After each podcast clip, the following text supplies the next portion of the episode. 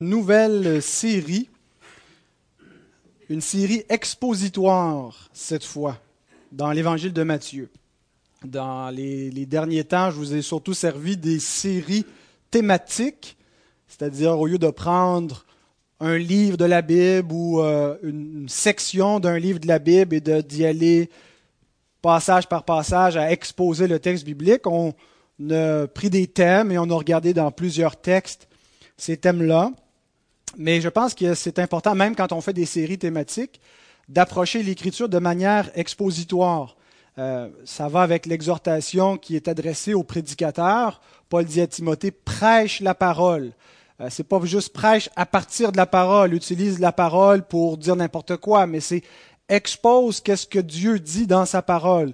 Il faut donc prêcher euh, en exposant le sens véritable des Écritures et pas simplement en les utilisant hors contexte pour leur faire dire ce qu'elles ne disent pas. Euh, mais euh, pourquoi donc y aller de façon suivie, de façon expositoire? Parce que ça m'apparaît, d'une part, suivre l'agenda du Saint-Esprit. le Saint-Esprit, quand il, a inspiré les auteurs, il leur a inspiré un livre, un évangile, une prophétie complète. Alors, euh, en y allant de, cette façon-là, on, suit l'agenda du Seigneur. Euh, ça nous permet aussi de, suivre de semaine à l'autre. Ça va être plus facile pour vous de savoir où on est rendu, puisqu'on va y aller euh, section par section. aussi, c'est une bonne façon de prêcher tout le conseil de Dieu. il y a toujours le risque de finir par prêcher nos sujets favoris. Euh, de prêcher mes, les doctrines que j'aime le plus, qui sont le plus faciles, et de laisser peut-être de côté certaines questions euh, qui pourraient être euh, parfois plus délicates, qu'on n'a pas envie de prêcher, ou des sujets qu'on trouve difficiles. donc, en faisant cela, on prêche tout le conseil de Dieu, on suit sa parole et on expose qu'est-ce qu'il y a. S'il y a des trucs, s'il y a des passages dans cette série-là qui, qui, qui, vous choquent, vous en parlerez au Seigneur, puisque ce n'est pas ma parole, c'est la sienne. Euh, alors, on va essayer de la, suivre euh, fidèlement, textuellement. En même temps, j'ai choisi un évangile. Euh, j'avais déjà fait une épître, l'épître aux Hébreux, mais les épîtres, c'est plus doctrinal, c'est moins narratif, c'est pas des histoires, mais c'est des enseignements. Dans l'Évangile, on a aussi des enseignements, mais on a beaucoup de récits, on a des histoires qui nous sont racontées. Alors c'est plus coloré, c'est plus intéressant. Euh, ça va nous faire faire un voyage dans le temps. On va venir chaque semaine et retourner 2000 euh, ans en arrière en Palestine. Mais ça va être beaucoup plus qu'un voyage. C'est pas simplement du tourisme que je vous invite à faire avec moi, mais c'est d'être en communion avec le Christ qui nous est présenté dans ces pages. Et c'est la beauté de la parole de Dieu. Ce n'est pas une lettre morte, c'est une parole qui est vivante, c'est une parole qui est esprit et vie. Et donc, euh, le minimum, euh, bien sûr, quand on l'enseigne, c'est, il y a un élément d'enseignement, un élément didactique où oui, on fait un voyage au travers du temps, euh, on change d'époque, on change de, de culture, mais c'est beaucoup plus que ça.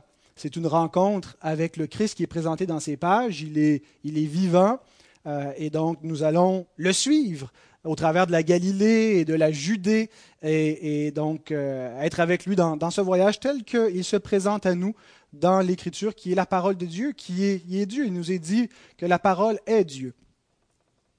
Je vous ai mis pour vous aider dans le feuillet, si vous les avez pris, euh, à l'envers du feuillet, des questions.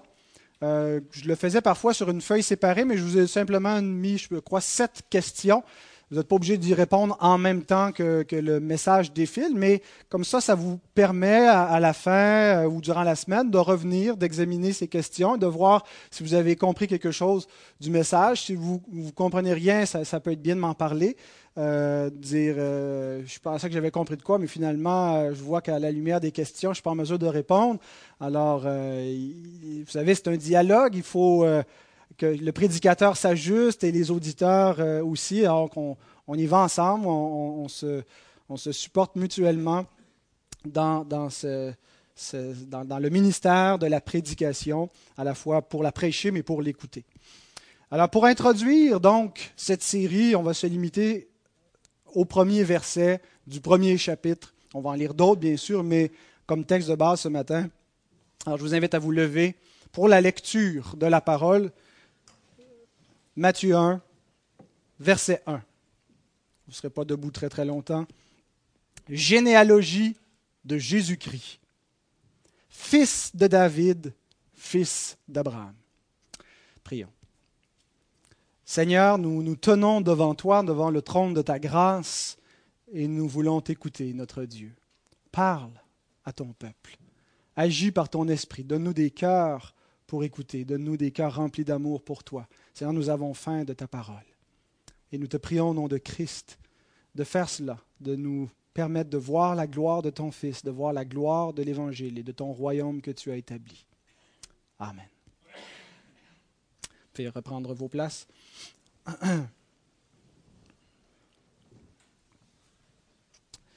Généralement, quand vous ouvrez un commentaire euh, biblique, un commentaire, euh, tous mes commentaires sur Matthieu commencent avec une introduction au livre de Matthieu avant de regarder le texte, de regarder les premiers versets, d'expliquer les mots qu'on y lit, ben, il y a des questions d'introduction qu'on peut se poser. Par exemple, qui a écrit le livre?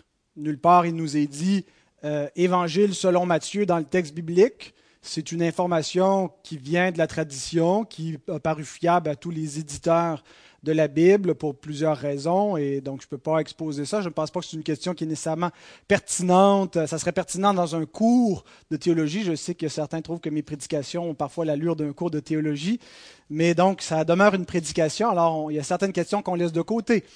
Euh, les destinataires, parfois on ne se pose pas la question, on se dit ben, c'est tout le monde les destinataires, c'est le peuple de Dieu. C'est vrai au sens euh, large que toute l'écriture est pour l'ensemble de l'Église et pour tous les croyants, mais généralement, euh, une lettre ou même un évangile a été écrit pour une première communauté. Des fois, c'est pertinent de savoir euh, à qui c'était destiné, qu'il y a des questions, et c'est possible qu'en cours de route, euh, cette, question-là, face sur face, qu'on réfléchisse pourquoi Matthieu écrit cela, à qui est-ce qu'il écrit?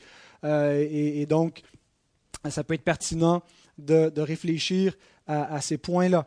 la date où ça a été écrit, euh, les, théologiens libéraux disent tout ça a été écrit après l'an 70, puisque Jésus annonce la destruction du temple et puisqu'on ne croit pas aux phénomènes surnaturels et miraculeux, ça peut pas être une prophétie, alors euh, certains croient que ça a été écrit après les événements et qu'on a mis dans la bouche de Jésus des, des, paroles. Bien sûr, nous sommes des croyants évangéliques, nous croyons à l'inspiration des Écritures, nous croyons que Jésus est le Fils de Dieu et qu'il a pu annoncer des événements avant qu'ils aient lieu, qu'il a pu annoncer la destruction du temple avant que ça se passe. Alors, généralement, on reconnaît une date plus, euh, plus récente, plus, plus euh, voilà, qui ça a été écrit dans les années 60 probablement, l'évangile de Matthieu. Mais donc, il y a certaines questions euh, euh, que je veux voir avec vous ce matin qui sont plus pertinentes que ces questions un peu techniques, euh, des questions d'introduction. Et c'est surtout des questions en lien avec les thèmes, avec les sujets que Matthieu va développer dans son évangile. Et le thème central, ou en tout cas un des thèmes centraux, c'est que un fils était attendu, un messie était attendu, un roi était attendu, un royaume était attendu. Et Matthieu rouvre son évangile sous le thème de l'accomplissement, sous, en voulant présenter que c'est Jésus, celui qui est attendu, celui que les Juifs attendent toujours. On sait qu'ils attendent leur Messie. Ils ne l'ont pas reconnu, Jésus de Nazareth, comme étant celui qui leur avait été promis. Et donc, Matthieu s'efforce à prouver que ce personnage historique, qui paraissait bien quelconque, bien ordinaire, est en fait le Fils promis. Aimez-vous les généalogies? L'évangile de Matthieu commence avec une longue généalogie d'environ 16, 15-16 versets. Et j'imagine, si vous êtes honnête, que peut-être l'évangile dans Matthieu est plus court, vous, le lisez, mais quand on, lit les chroniques, on saute-tu deux, trois, quatre, cinq chapitres?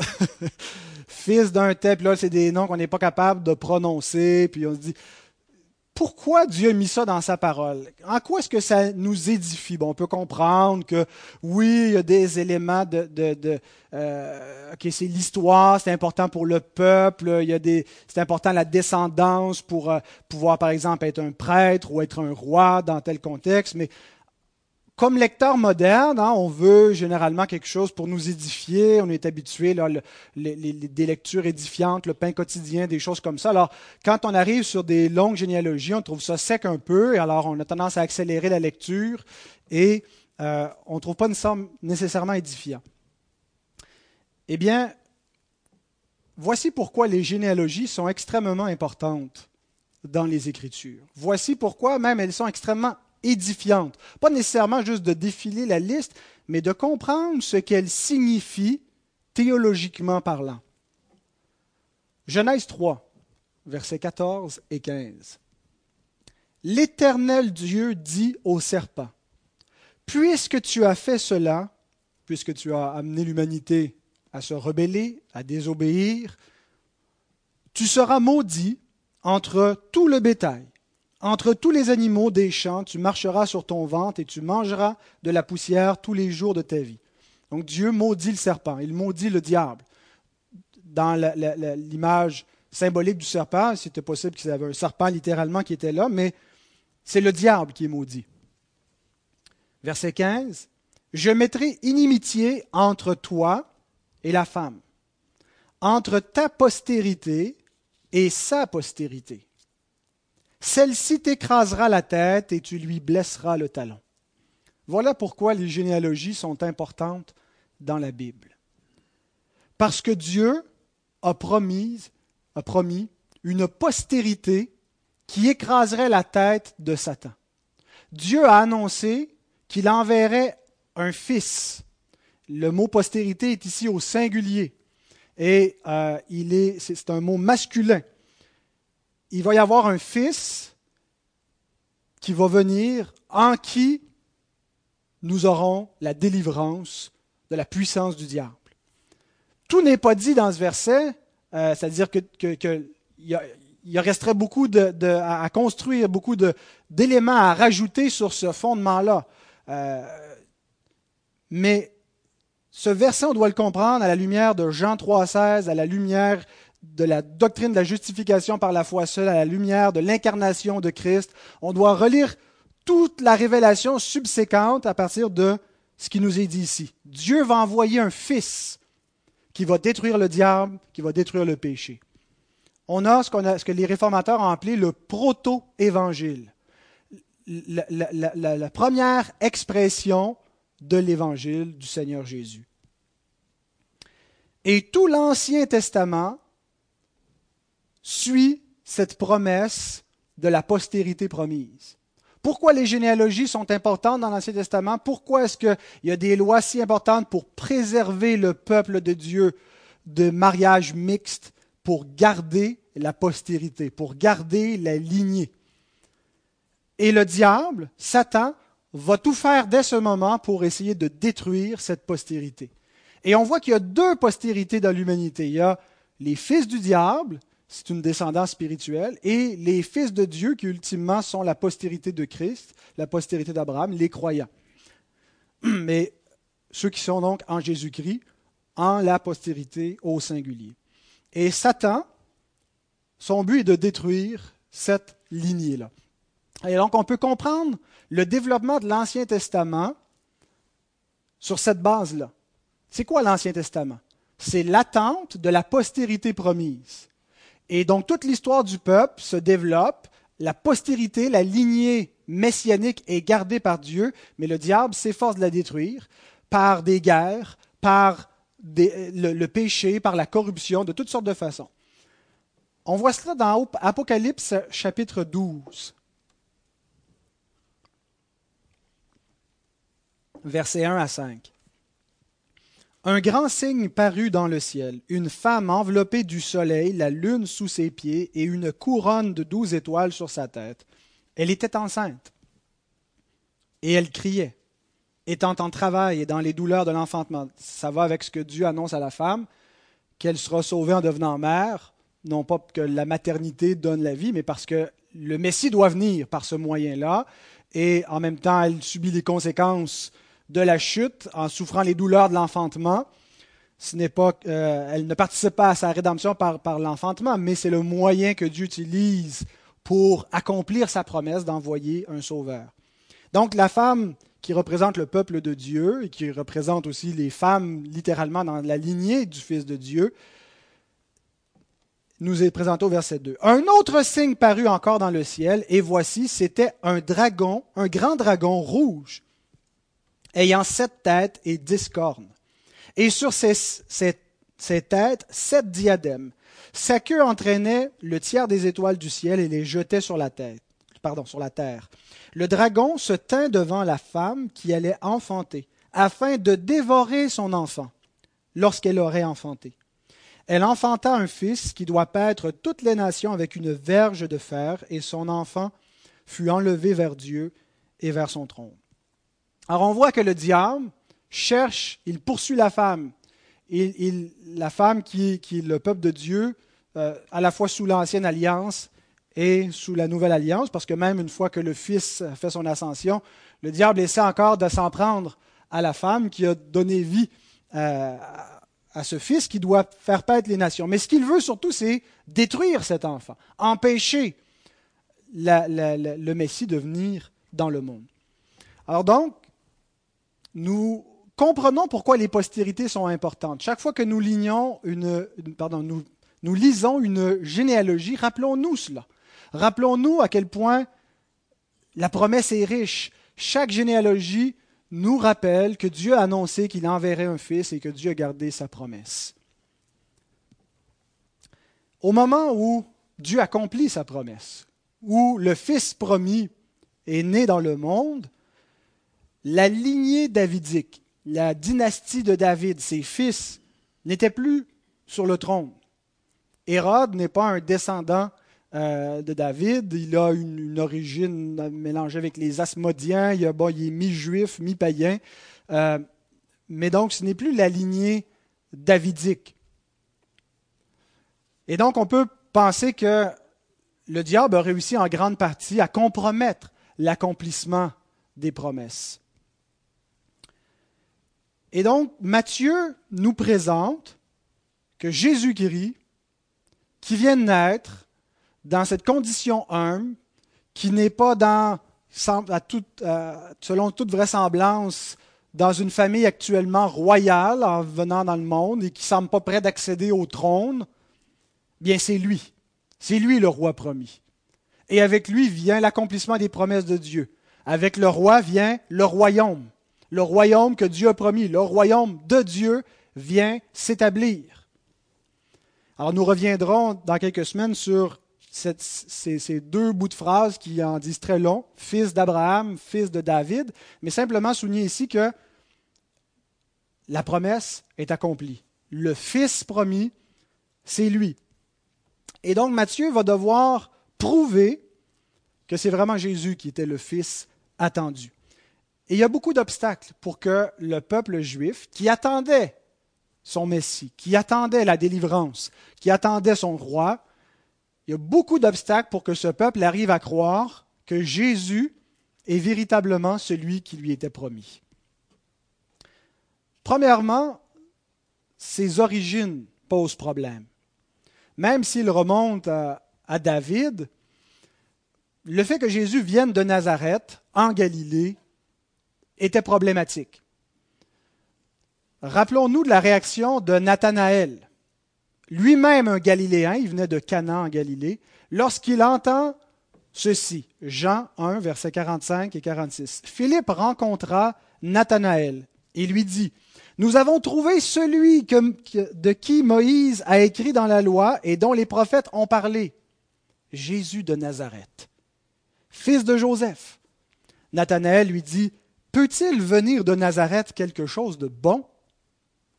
Philippe lui répondit, Viens et vois et il va être convaincu assez rapidement, assez facilement. Même Jésus va lui dire Je t'ai juste dit que je t'ai vu sous le figuier, puis euh, tu crois, tu vas voir des choses un petit peu plus grandes que ça.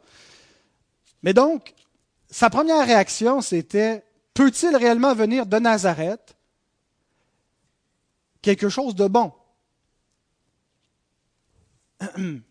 Alors imaginez si même un Galiléen comme Nathanaël a des doutes sur la messianité de Jésus à cause de son origine. Imaginez les autres Juifs qui ne sont pas de Galilée, qui sont en Judée, qui sont dans la, plus, la, concentration la plus religieuse du peuple juif.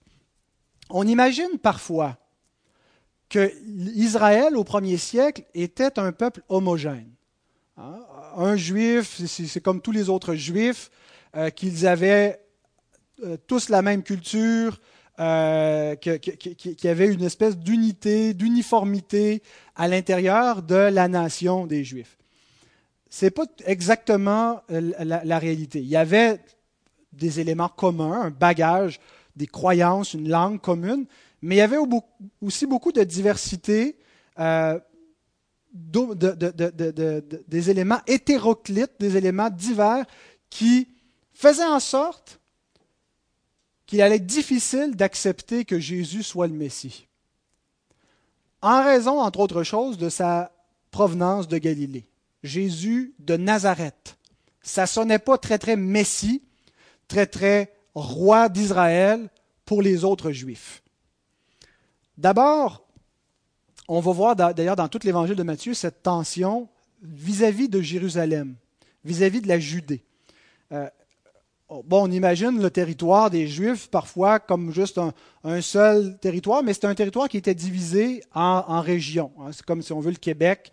Il y a les Laurentides, euh, il y a la Gaspésie, il y a la Montérégie. Bon, il y a, des régions différentes. Puis on se rend compte quand on va dans différentes régions que il y a même des cultures différentes. Les gens ne votent pas de la même façon, il n'y a pas la même culture politique, euh, les, mêmes goûts. Il y a des gens dans certains coins du Québec qui aiment le western, mais d'autres qui euh, détestent ça ailleurs. Et donc, on se retrouve, il y a des concentrations, même le parler est différent. On, juste à l'oreille, on entend quand les gens, on se promène dans notre propre province et ce n'est pas si homogène que ça. Alors, c'est un peu la même chose. Il y avait des provinces. D'abord, il y avait une séparation raciale. La Galilée, d'où vient Jésus, est au nord. La Judée est au sud. Et donc, la, Galilée était un peuple davantage mixte. Il y avait l'ethnie juive ne s'était pas conservée euh, aussi pure qu'au sud. En partie parce qu'il y avait eu, au 8e siècle avant Jésus-Christ, la conquête des Assyriens. Euh, et, donc, il y a des prophètes de l'Ancien Testament qui annoncent qu'ils vont conquérir euh, Samarie, et ainsi de suite. Et ce qu'ils ont fait, c'est qu'ils ont laissé, ils ont déporté une partie de la population, puis ils ont laissé euh, une partie des, païens venus d'ailleurs qui ont implanté là. C'était une façon de disséminer, de réduire la, force pour que les peuples se, rebellent et donc de les, les assujettir. Et ça a fait un mélange. Il y a eu des mariages mixtes. De cela est, apparu ce qu'on appelle les Samaritains, qui sont en partie, ont des traditions juives qui ont adopté, mais ils n'étaient pas eux-mêmes d'origine des descendants d'Abraham. Alors ça, amène des, séparations euh, raciales. Et donc, il y a une population beaucoup plus païenne mélangée avec une population juive en Galilée. Il y a plus de, de Grecs et de gens de d'autres ethnies dans le territoire où se trouve Jésus. Autre élément, il y a une séparation géographique. La Galilée et la Judée n'étaient pas reliées directement. Entre les deux, on retrouvait la Samarie, qui n'était pas considérée par les gens du Sud comme faisant partie du peuple de Dieu. On retrouve aussi euh, la Décapole, qui est un territoire euh, plutôt romain, euh, et Pérée. Il y avait une division aussi politique. La Galilée était sous le pouvoir d'Hérode, qui est un roi euh, donc qui s'apparente aux Juifs par sa religion, par sa langue, mais qui règne sur le peuple galiléen au nom des Romains. Il n'y il, pas, a pas d'indépendance politique. Hérode est un vassal, est un roi soumis aux Romains. Il relève même du pouvoir de Rome, de l'empereur. Tandis que la Judée n'était pas donc sous la gouvernance d'Hérode. Elle est elle relève directement de Rome et un gouverneur romain. Euh, on ne connaît pas tous les gouverneurs qui ont été là du temps de Jésus, mais on connaît surtout celui qui était là à la fin de sa vie, Hérode. Pas Hérode, pardon, Pilate. Euh, puis on sait pourquoi, d'ailleurs, quand, Jésus va rencontrer euh, Pilate et qu'il apprend qu'il est de la Galilée, donc il, le renvoie à Hérode qui était à Jérusalem ces jours-là. Donc il y a deux juridictions. Une autre division, une division économique. La Galilée était un territoire beaucoup plus riche. Un territoire euh, qui était fertile et, qui, avait une, industrie de la pêche beaucoup plus florissante qui pouvait euh, créer une rivalité et l'envie donc des gens du Sud qui étaient euh, moins riches. Linguistiquement aussi, il y avait des divergences. C'est la même langue, mais pas le même accent. D'ailleurs, Pierre se fait reconnaître par son accent. Euh, c'est un Galiléen. Oui, il vient d'avec Jésus. On le reconnaît juste par sa façon de parler quand il va renier le Sauveur. Et donc, euh, le, parler était différent. Culturellement, il y a la même religion, mais les Judéens, les, gens de la Judée, méprisaient les Galiléens parce que d'une part, ils étaient entourés de païens et, il y avait eu dans l'histoire toutes sortes de, de compromis qui avaient été faits. Euh, avec le, paganisme. Et la Judée, c'est là où se trouvait le temple, c'était eux les gardiens de la religion, c'était eux les gardiens euh, à la fois du sacerdoce, de, du, des, sacrifices, et les gardiens de la lignée royale, même s'ils n'avaient plus de roi. Alors imaginez Israël, même s'il y a une unité, c'est une seule entité, il y a une division interne qui est importante à comprendre pour être capable de bien lire l'évangile de Matthieu, pour bien lire le contexte dans lequel notre Sauveur a, exercé son ministère. C'est un petit peu comme si on, annonçait à des New-Yorkais hein, que bon, attendent un sauveur, mais que leur sauveur vient du Texas. Ça va être un cowboy euh, et donc, tout ce qu'ils méprisent, tout ce qui leur paraît contraire à eux, c'est des gens sophistiqués, c'est des gens cultivés. Et puis là, ça va être un cowboy du Texas qui doit venir euh, exercer la, la gouverne sur eux. C'est très difficile pour eux de pouvoir avaler cela. Alors, ils ne peuvent pas comprendre, ils ne peuvent pas croire que Jésus est véritablement le Messie. Et Matthieu, dans son évangile, prouve le contraire va prouver à partir des Écritures, à partir des événements de la vie de Jésus, de ses discours et de tout ce que Christ accomplit, que c'est véritablement lui. Et qu'ils ne doivent pas chercher un autre Messie, ils doivent revoir leur compréhension des choses, réexaminer leurs attentes. Qu'il y a des éléments qui, qui sont vrais dans leurs attentes, mais ils interprètent faussement. Ils ont de fausses attentes. Et donc, ils doivent réajuster cela. Maintenant, comment on doit structurer l'évangile de Matthieu. Est-ce qu'on on, le prend simplement d'un bout à l'autre? Euh, je pense qu'il y a une certaine structure qui se dégage du livre. Certains ont, dit on retrouve dans l'évangile de Matthieu cinq grands discours. C'est vrai qu'on retrouve cinq grands discours. Euh, le sermon sur la montagne, le discours que Jésus donne à ses disciples, euh, au chapitre 10, les paraboles au chapitre 13, les discours concernant l'Église, chapitre 18, puis enfin les discours sur le mont des Oliviers concernant la destruction euh, de Jérusalem et la fin du monde. Et donc certains ont dit, Jésus est comme le nouveau Moïse, il vient sur la montagne, Moïse était sur la montagne, il donne une nouvelle loi, et donc on devrait comprendre que les cinq discours, c'est un petit peu comme les cinq premiers, le Pentateuque, les cinq livres de la loi de Moïse, et que donc Matthieu suivrait ce, ce parallèle-là que Jésus, le nouveau Moïse, nous donne les cinq nouveaux livres de la loi. Bon, c'est pété un petit peu. euh, ce n'est pas la structure que je vais suivre. C'est intéressant. Et puis, c'est vrai qu'il y a ces cinq grands discours euh, qui, qui, euh, qui, sont une grosse substance dans l'évangile de Matthieu. Mais je pense que c'est davantage la tension entre la Galilée et Jérusalem qu'il faut suivre dans l'évangile de Matthieu. Il y a une progression naturelle où le Messie commence en Galilée. Et tranquillement, de la Galilée, il se dirige vers Jérusalem. Pour arriver à Jérusalem, où là, la tension va être à son paroxysme, il meurt à Jérusalem, puis l'évangile termine en Galilée, où il retourne, il dit à ses disciples qu'il va les retrouver en Galilée. Et donc, si on, y va à vol d'oiseau, ça va vous aider, c'est bien. Là, je vous annonce, on va, on va cheminer dans la forêt, on va regarder les arbres, mais là, avant de faire ça, on va survoler la forêt en, ayant une vue d'ensemble pour voir où est-ce qu'on s'en va dans, le sentier. Peut-être qu'en cours de route, on, s'arrêtera par moment, on prendra notre envol pour voir où est-ce tout le chemin qu'on a fait. Mais donc, avant d'entrer dans notre sentier, voici comment euh, l'évangile de Matthieu est structuré. D'abord, on a la présentation du Messie. Matthieu commence à nous présentant de qui je vais vous parler. Les chapitres 1 au chapitre 4, verset 11. Or, on a la naissance du Messie, on a son baptême, sa tentation qui l'identifie comme à la fois le, dernier Adam et le nouvel Israël. Euh, et donc, en cela, Matthieu veut nous montrer que c'est Jésus qui est le Messie, qui est le vrai Israël attendu, et euh, il s'installe donc en Galilée pour commencer son ministère. Deuxième partie, en Galilée, le Messie se révèle en parole et en œuvre, à partir du chapitre 4, verset 12, jusqu'au chapitre 16, verset 20. Le Messie est en Galilée, il se révèle en parole et en œuvre. Alors qu'est-ce qu'on voit? D'abord, il fait des disciples. Il rassemble autour de lui une communauté de disciples qui vont devenir éventuellement les apôtres. Et puis, euh, il enseigne. Il se révèle en parole. Il commence avec un grand discours, le sermon sur la montagne.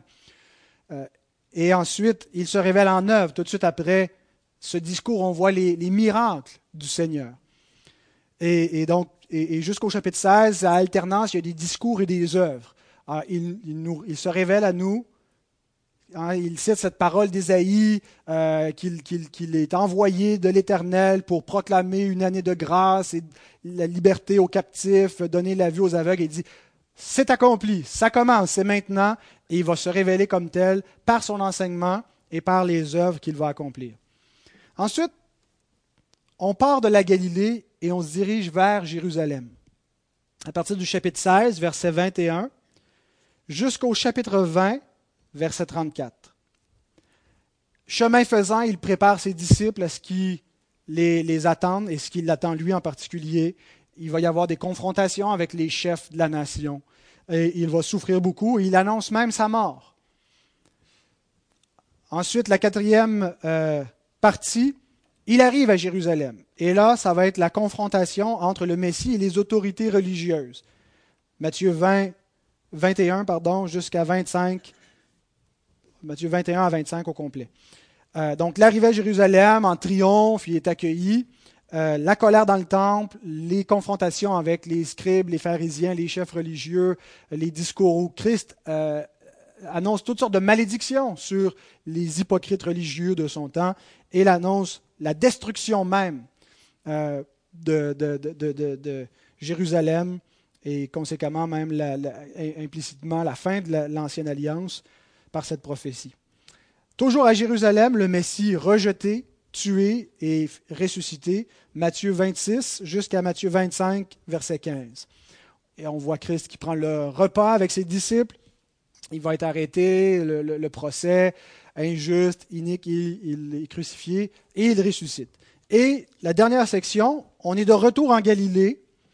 Le Messie envoie ses disciples en mission une fois qu'il a tout accompli sa mission, qui a établi son royaume, euh, et il les envoie avec la puissance du Saint-Esprit jusqu'à ce qu'il revienne. Donc Matthieu 28, 16 à 20. Alors on voit euh, cette progression qui, est un, suivi naturel des événements où on part de la Galilée, où Christ s'établit, établit ses bases, et on, sent qu'il y, y, a une tension à Jérusalem parce que c'est là qu'il doit aller mourir. Il y a l'ombre de la croix sur le chemin de Christ, et c'est ce que nous allons suivre jusqu'au bout de euh, l'évangile de Matthieu. La façon que Matthieu va s'y prendre pour nous prouver que Christ, que Jésus est bien le Christ, c'est surtout en montrant que c'est lui qui accomplit les Écritures. On lit souvent ça, n'est-ce pas, dans le Nouveau Testament, euh, ceci arriva afin que s'accomplisse la parole qui avait été annoncée par tel et tel. Et cette, façon de faire appartient surtout à Matthieu. Jean aussi utilise beaucoup euh, l'idée d'accomplissement des Écritures, mais Matthieu l'emploie au moins 18 fois. Par exemple, dans Matthieu 1, verset 22, Tout cela arriva afin que s'accomplisse ce que le Seigneur avait annoncé par le prophète. Matthieu 2, verset 15, il, y resta jusqu'à la mort d'Hérode afin que s'accomplisse ce que le Seigneur avait annoncé par le prophète. J'ai appelé mon fils hors d'Égypte. Donc 18 fois comme ça, si vous voulez avoir la liste complète, vous viendrez me voir, je vais vous la donner. Et il faut voir en cela plus que de simples prophéties d'événements historiques. Oui, il y avait l'annonce que, Dieu annonçait d'avance qu'est-ce qu'il allait faire, mais Matthieu utilise cette notion d'accomplissement des Écritures pour montrer que c'est vraiment dans le Christ que s'établit la réalité qui était attendue. Que ce qui vient avant Jésus, c'est pas que c'était faux, mais ce n'était pas encore le vrai royaume. C'était l'ombre de la réalité. Et ce qui était annoncé, ce n'était pas juste des événements comme tels, mais c'était l'accomplissement du royaume de Dieu, l'établissement du royaume de Dieu. Alors c'est la réalité qui s'établit. Autrement dit, quand Dieu dit j'appellerai mon fils hors de l'Égypte, il y a le sens typologique, le sens qui n'est pas la réalité avec Israël. Israël est esclave en Égypte, Israël est typologiquement le fils de Dieu, il est en, figure, figurativement, c'est ce que je veux dire par typologiquement, figurativement, il est le fils de Dieu. Dieu l'appelle hors de l'Égypte. Mais ce n'était pas la réalité. La vraie promesse, la, réalité ultime, c'est quand le vrai Israël est là, le vrai fils, et Dieu l'appelle hors de l'Égypte. Et donc Matthieu nous montre que ce n'est pas juste que des événements étaient annoncés quand il dit l'Écriture s'est accomplie, mais la réalité s'est accomplie. Il y avait une, un premier accomplissement dans l'Ancienne Alliance, mais qui n'était pas encore la substance du royaume, qui n'était pas la réalité. Et, donc, euh, juste dans les chapitres 1 à 4, dans l'introduction où il nous présente le Messie, il utilise sept fois l'Ancien Testament pour nous dire ainsi l'Écriture s'est accomplie. Dans des événements qui semblaient bien ordinaires. Mais pour Matthieu, ce qu'il veut qu'on comprenne, c'est c'est vraiment lui le roi. C'est vraiment ça le royaume. C'était vraiment ce qui était, concerné, ce qui est venu avant était seulement l'ombre, était seulement une image de la réalité, mais la réalité, elle est là, le véritable accomplissement dans le Christ. Alors, ce qui nous amène à, une dernière question d'introduction. On a vu jusqu'à date le Fils qui était attendu, le fait qu'il venait de, Nazareth était un, problème.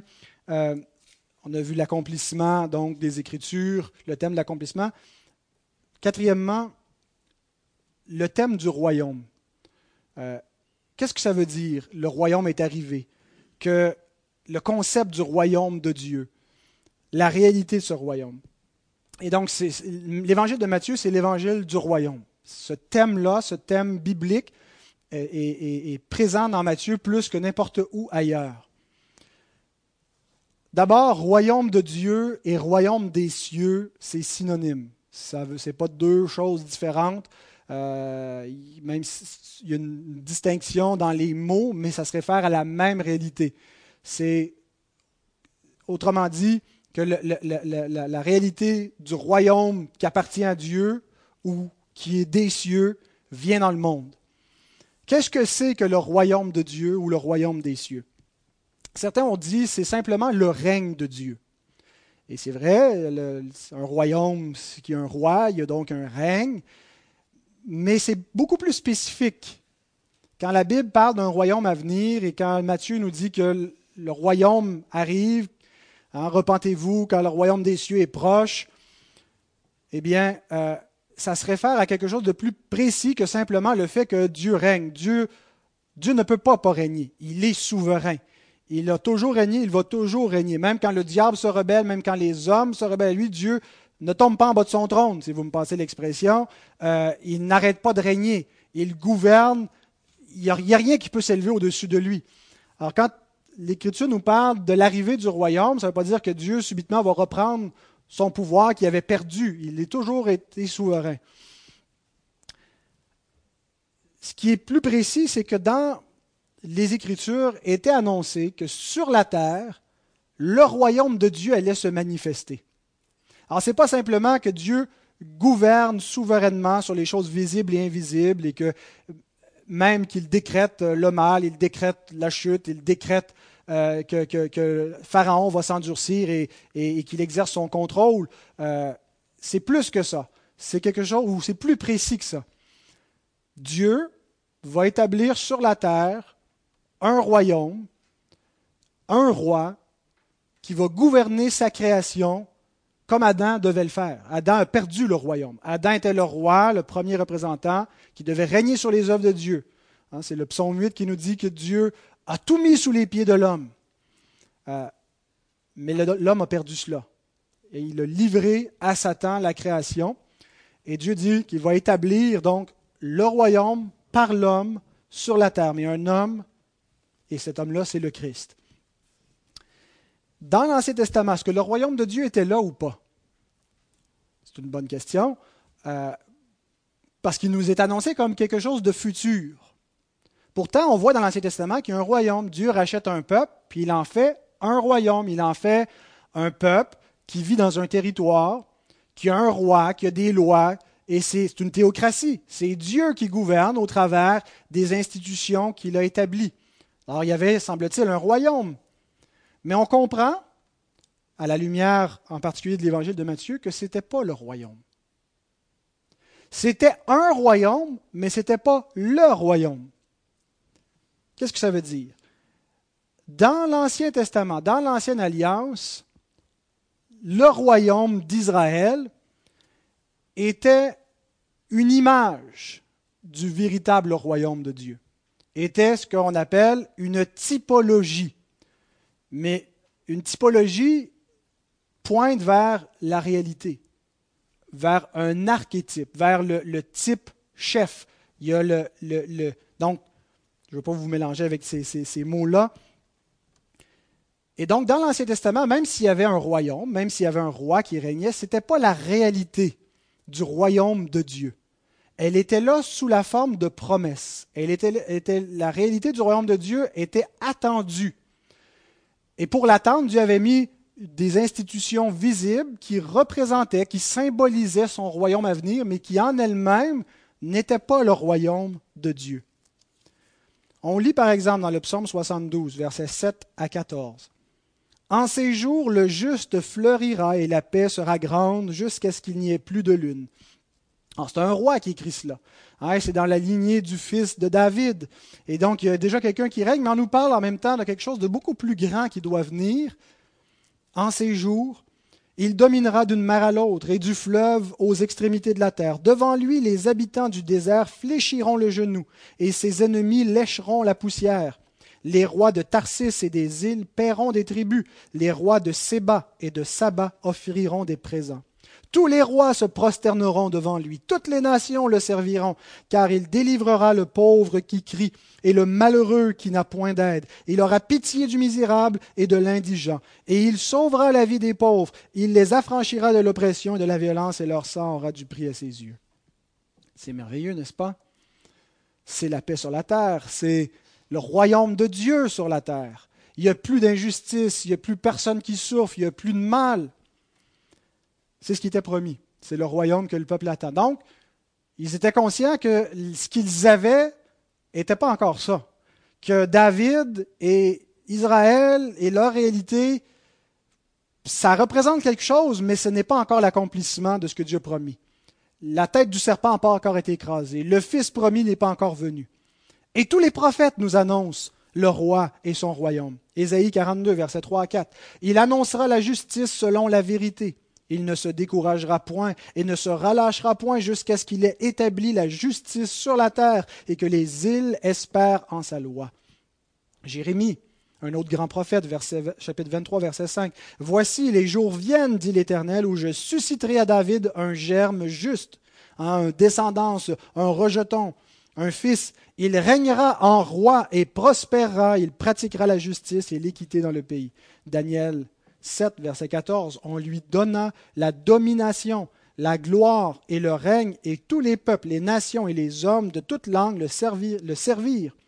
Sa domination est une domination éternelle qui ne passera point, et son règne ne sera jamais détruit.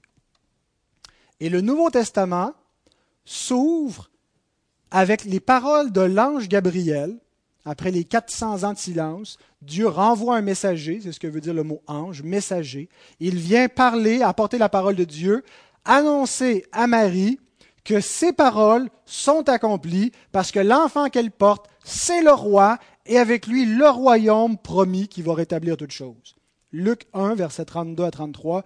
Il sera grand et sera appelé Fils du Très-Haut, et le Seigneur Dieu lui donnera le trône de David, son père. Il régnera sur la maison de Jacob éternellement, et son règne n'aura point de fin. Question. Est-ce que c'est accompli ou c'est pas accompli? Est-ce que le royaume est venu ou est-ce qu'il n'est pas venu? Il est venu. Est-ce que la paix est sur la terre? Est-ce qu'il a secouru l'indigent et la famille? C'est des questions rhétoriques, mais, mais, mais, mais, tu as tout à fait raison, euh, Raymond. L'Évangile ne nous dit pas que Christ n'est pas le roi ou qu'il sera plus tard le roi. Elle le présente comme le fils de David, le véritable roi qu'on attendait, le véritable royaume, tout ce qui était avant, aussi grand que ça pouvait paraître en comparaison de Jésus. Et même Jésus exploite ça. Ah, la reine de Séba a entendu parler de la sagesse de Salomon. Elle est venue de très très loin pour voir ce royaume. Il y a ici beaucoup plus grand que Salomon. Il y a ici le Fils du Tout-Puissant, le vrai Fils de David qui bâtit la maison de Dieu, le vrai roi, le roi éternel. Et donc certains ont expliqué le fait que oui, c'est Jésus qui amène ce royaume, mais ça paraît pas on ne voit pas donc sur la terre que, la justice est rétablie. On dit donc, il faut comprendre que ce royaume-là est juste spirituel. Ce n'est pas un royaume terrestre, ce n'est pas un royaume visible. Dans l'Ancien Testament, le royaume était visible, mais ce n'était pas le vrai royaume. Dans le Nouveau Testament, le vrai royaume est invisible. Et donc, c'est un royaume spirituel.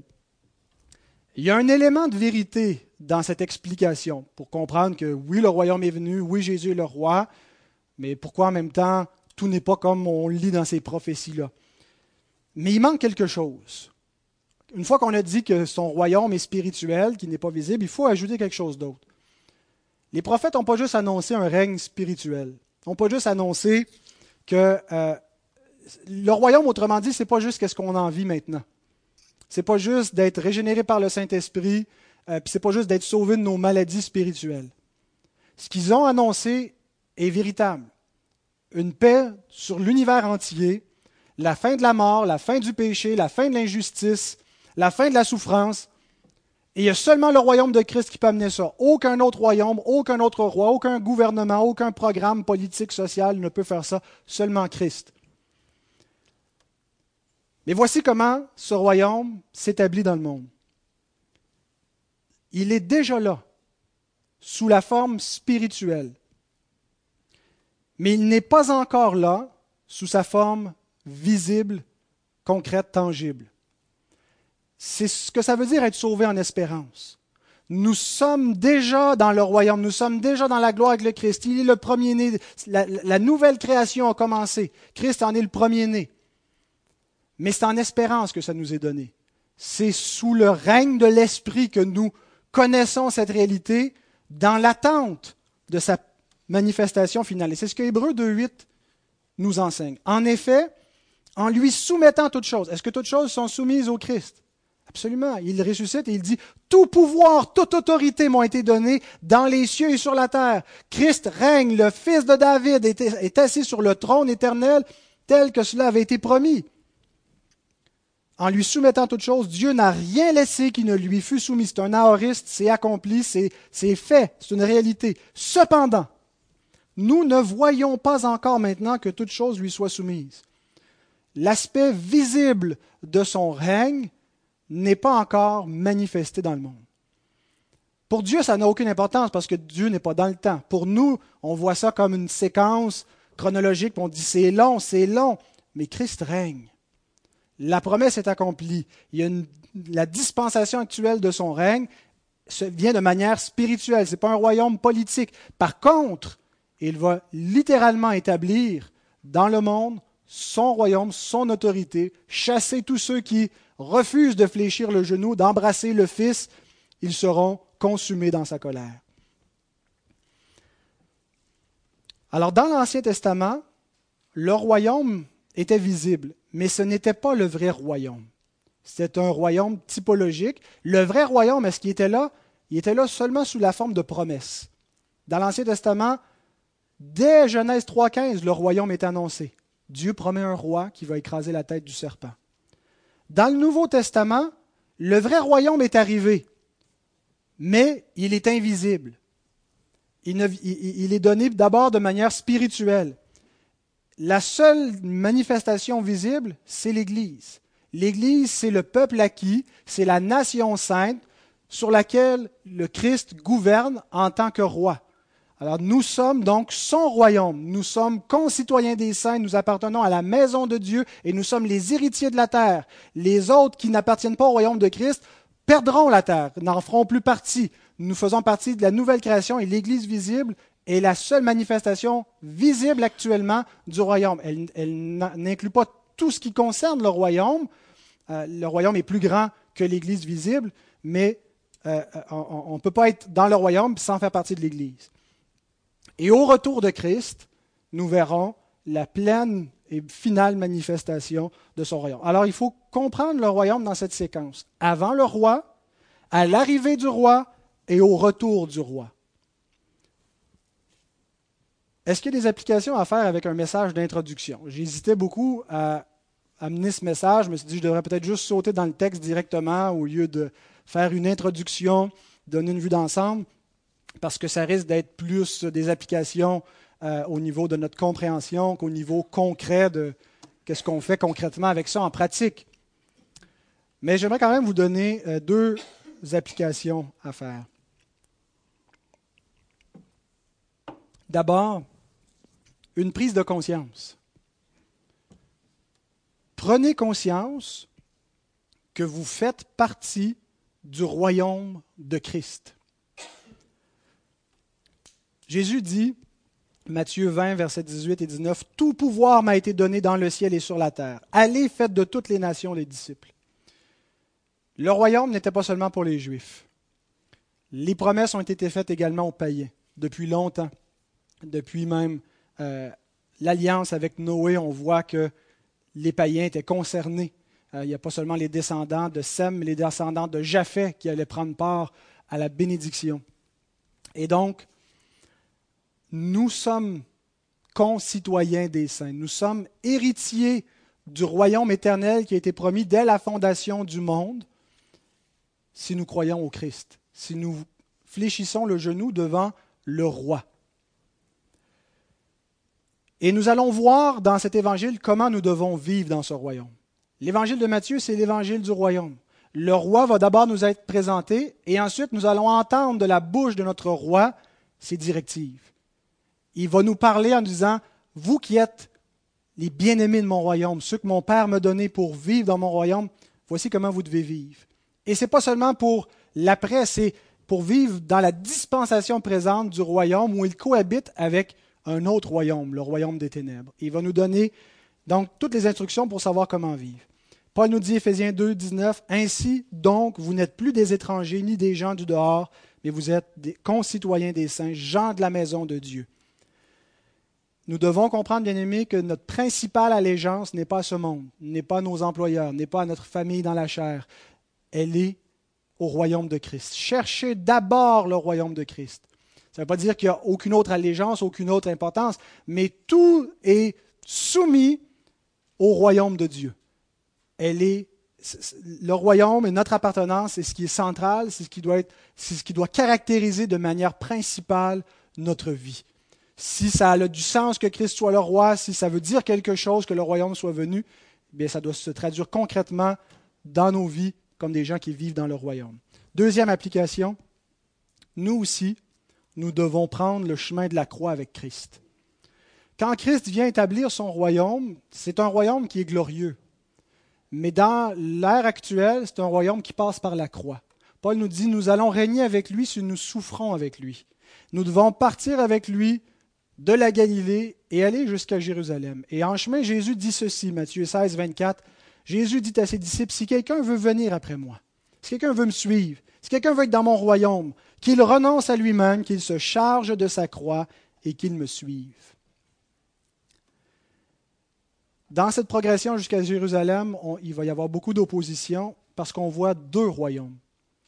Le monde, qui se manifeste dans le cas de Jésus par l'opposition du peuple juif, dans notre cas à nous, par l'opposition séculière du monde dans lequel nous vivons qui refusent le royaume de Dieu. Dans d'autres contextes, nos frères qui nous écoutent en ce moment à Bangui, la puissance de d'autres religions, euh, les, musulmans qui persécutent les chrétiens, ce sont tous le même royaume. Il y a une cohabitation qu'on espère pacifique entre la descendance du serpent et celle de la femme, mais parfois elle n'est pas le cas.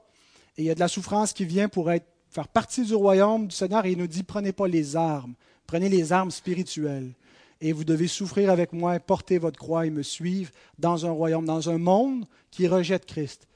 Si le monde continue à rejeter Christ, il va être rejeté par Christ. Mais donc, en ce moment, nous vivons dans ce royaume spirituel et nous devons payer le prix comme notre Sauveur le fait en le suivant. Alors, réjouissons-nous de ce que notre royaume a été inauguré. On ne le voit pas encore pleinement, mais il est déjà manifeste. Nous sommes une manifestation visible. Notre vie est une manifestation du royaume de Dieu dans le monde. Que le Seigneur bénisse sa parole. J'espère que ça vous a mis en appétit euh, pour, pour la suite. Euh, donc, je vais essayer de garder ça simple, plus court, et pour qu'on puisse bien comprendre tout ce qui est dans ce glorieux évangile de notre Seigneur. Amen.